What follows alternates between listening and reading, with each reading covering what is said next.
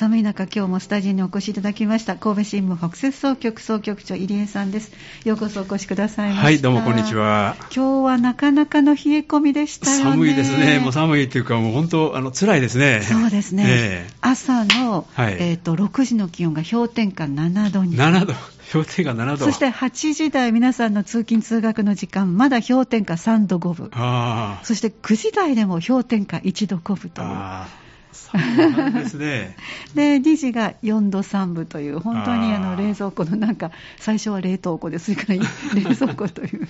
あの、今朝会社に来たらですね、はい、あの、ちょうど玄関のところの水が凍ってましてね。えー、やはりそうです。はい、随分あの、だいぶの暑さで凍ってましたから。そうなんですね。はい。ちょびっくりしましてね。はい、今シーズン初めてですか？そうです、はい。初氷。はい。そうですか。まあこれだけね、あの、一気にちょっと冷えてしまったので、体がついていかないですよね。ね準備もできてないし。はい。ねあの寒いとはね、聞いてましたけど、ここまで。そうですね、えー、はい。でも十分気をつけて過ごしたいと思いますね。はい、さあ、それでは今日の話題ということで、ピックアップしてくださったのが、なかなか頼もしいなと思って記事も読ませてもらいました。はい、12月6日の火曜日、三田阪神版のえー、ネット依存を防げということで、はいえー、狭間中学生が動画を作成されています。じゃあ、リード部分ご紹介しましょう。はい情報モラルについて学ぶ狭間中学校が、えー、生徒が同世代に向けてネット依存を防ぐ啓発動画を作りました。家族で考えてもらう機会にしようと来年この狭間中学校に入学する小学生や保護者に公開しています。動画はネットの安全な利用に向けて総務省などが開くコンテスト動画フェスタで最終選考にも残っているということで木田記者のお話です。よろしくお願いいたします、はいはい、願いします。あのこの狭間中学校はですね、はい、あの情報モラル教育っていうのに力を入れてまして、そうなんですね、あのいわばですねあのこういうタブレットとかですね、の使い方であるとか、はい、まあ、あるいはその SNS とかですね、えー、まあ、そういうもののですね、まあ、使い方についてですね、みんなで勉強していると、はい、まあ、そういう学校なんですけども。楽しいですよね、これ。やっぱり自分たちで、えー、あのこの後中身紹介していただきますけど、はい、すごい頑張ってますよね。そうですねであのまあ、今や一人一台の,、ね、あのタブレットが配布されている、そう、ね,、まあ、そういう時代ね。え時代で。で、そういうものを、まあ、長期休暇の時なんかは子どもたちが持って帰ったりもね、あそっかそっか、そうですね。するようなんですけども、はい、まあ、そのあたりでですねあのやもするとですね、まあ、それをずっと使い続けるとかですね、はい、そういう習慣がついてしまったり、あるいはそのインターネット上にはやっぱこう非常にこういろんな危険が潜んでますよね。そうね。はいまあ、そういうものにですね子どもたちがですね引っかからないようにということでですね今回あのみんなが頑張ってね動画を作ったんですね。はい、であのまあ、いろんなあの学習成果を、ね、あの動画にして、まあ、その生徒だけでなくですね皆さんに広げていこうというようなことでですね今回作っていったんですけども、はい、あの教員が3年の生徒会の役員にですね、えー、まあ、企画をねしようということで、まあ、持ちかけてですね、はい、であのタブレットのカメラを使ってね、まあ、校内でまあ収録したようなんですね。であの撮影シーンやセリフなんかもですね、まあ、生徒が考えたということですね。すごいですね。すごい。だから本当自分たちで手作りのね、えー、あの啓発の動画ということなんですけれども、まあ、その内容がですね、はい、あの記事には書いてまして、はい、あのまあ、誕生日にスマホを買ってもらった中学生のですね設定として。そう設定ですね、はい、でお母さんからですねあの9時以降は使わないとか、うん、まあ、寝るときにはですねリビングに置く、まあ、だから言ってみたら手元に置いてたら使うんで、うん、あそうかそうか、えー、それとまあ時間をきっちり区切って、うん、まあ、使いましょうということなんですけれども、まあ、だんだんこうそれが守れなくなっていくんですね。そしたらやっぱりそのネットであるとかそういうことにこうまあ集中してしまってですね、はい、他のことがおろそかになってくると。いうことで、まあ、次第に勉強はですね部活がですねあの、まあ、できなくなってね、まあ、しかもこう夜更かしなんかもしてくると、朝起きれなくなるというね、いう、まあ、そういうのにこう陥っていくですねことなんですけども、まあ、だからそれが、まあ、最終的にはですねあの友達との関係にまでね影響してくるということなんですね。はい。はいやっぱりもう本当ずっとそこの画面見てしまって、うんうん、で人との付き合いっていうのがやっぱり少なくなるというねことなんですけども、まあ、そういうあらすじをですね、まあ、作って、うん、まあ、今回動画に仕上げたということですね。であのまあ、そのルールを守るということをね、やっぱり家族と一緒に考えていくということで、うん、まあ、そういうことをすることによってですね、まあ、ネット依存が防げるということなんですけども、うん。あのまあ、今度、それはあの新しく入ってくる1年生ですね、はい、の皆さんにですね、まあ、公開をしてですね、うん、でまあ、こういうことをすると、まあ、こうなりますよというね、いうことで、動画、まあ、実際にそういう事例を見せてですね、皆さんやめましょうということを、まあ、今回、まあ、動画として作ったわけですけれども、えー、はい。まあ、非常にあので、この学校がですね、えー、非常にそういうあの教育にですね、えー、あの力を入れててですね、はい、あの7月夏にはですね、まあ、これもあの紙面化されておるんですけれども、はい、あのまあ、そういう習慣であるとか、あるいはあの SNS のトラブルっていうのがやっぱり多いようなんですね。まあ、そういうものに、まあ、あのかからない、引っかからないようにね、するにはどうすればいいのかということで、これはあの江南女子大学の先生、教授にですね、あはい、あの来てもらって、でまあ、全学年の子あの子どもたちがですね、あの先生にまあいろいろまあ教わったと、というような事例もありましてね、えー、まあ、だからそういうことではですねあの本当そういう、まあ、あらゆる方向からですねあの、まあ、勉強してるっていうね、ことなんですね。であの、まあ、いろいろ、まあ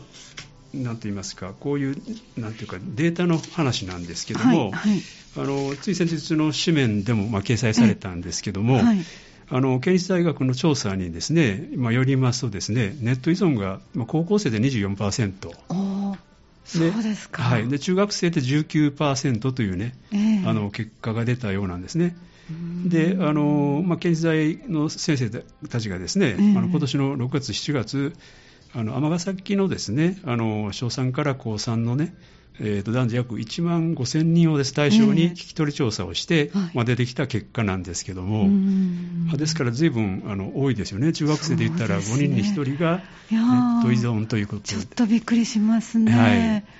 とということですので、ネット依存ということは、もう四六時中持ってそうです、ね、見ているということです、ね、はい、あの依存リスクというのは、まあ、目安として4時間以上というね、4時間以上、はい、というふうに言われておるんですけども、えー、まあ、そういうことで、それがまあ全国平均のまあデータと比べると、まあ、それをちょっと上回っているということであるんで、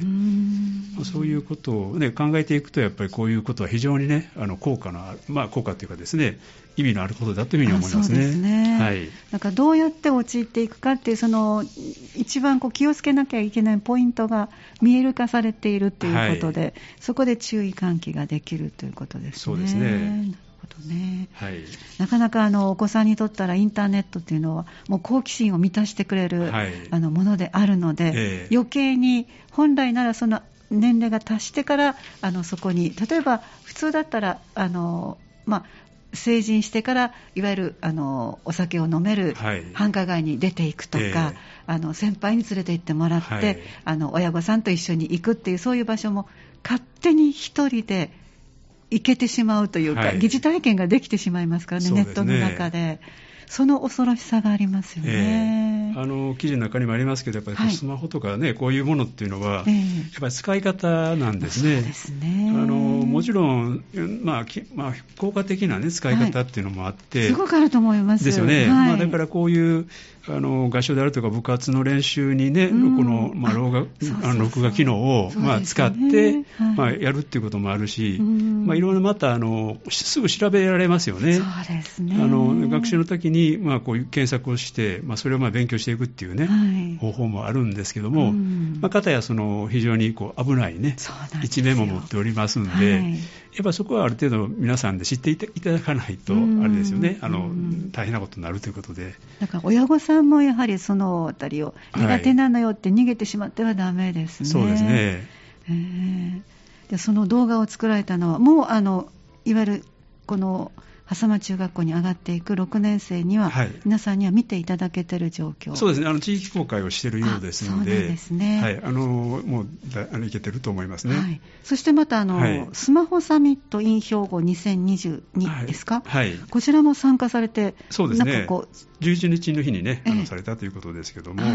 そういうことにもですねあの発表されたりというね、うん、であと、この、まあ、先ほどあの、ね、言われてましたように、動画フェスタっていうのが、総務省の関係でですね、ややってるんですけども、はい、ここもあの、まあ、191件のですね、ええ、あのものがエントリーされたんですけども、はい、最終審査の30件に選ばれたということで、そうなんですね、はい、あの非常に多分出来がね、あの良かったんだというそうでしょう、ね、思うんですけども、まあ、これのあの結果、最終選考ですね、ええ、残ってて、まあ、あのこれが1月の末にですね、結果が発表されるということですので、楽しみです、ね、はい、こちらの方もまあまたね、えー、非常に楽しみな、ね、そうですね。皆さん本当に企画もアイデアも、そして撮影もご自分たちでされたということで、はい、力作ですから、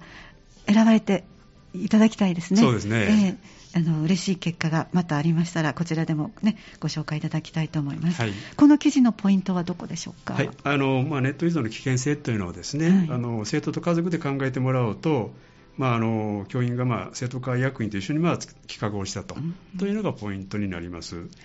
えーと、生徒は自分たちも勉強してですね、はい、まあ、それを後輩にどう伝えていったらいいのかということをですね、はい、非常に学んだんだと思います。ありがとうございます、はい、じゃああの総総局長の目線お願いいたします。あのもちろんネット依存というのはですね子どもだけではなくてやはり大人にも危険性があるということですけども私たち大人もまあそれについて十分考えなければならない問題だというふうに思います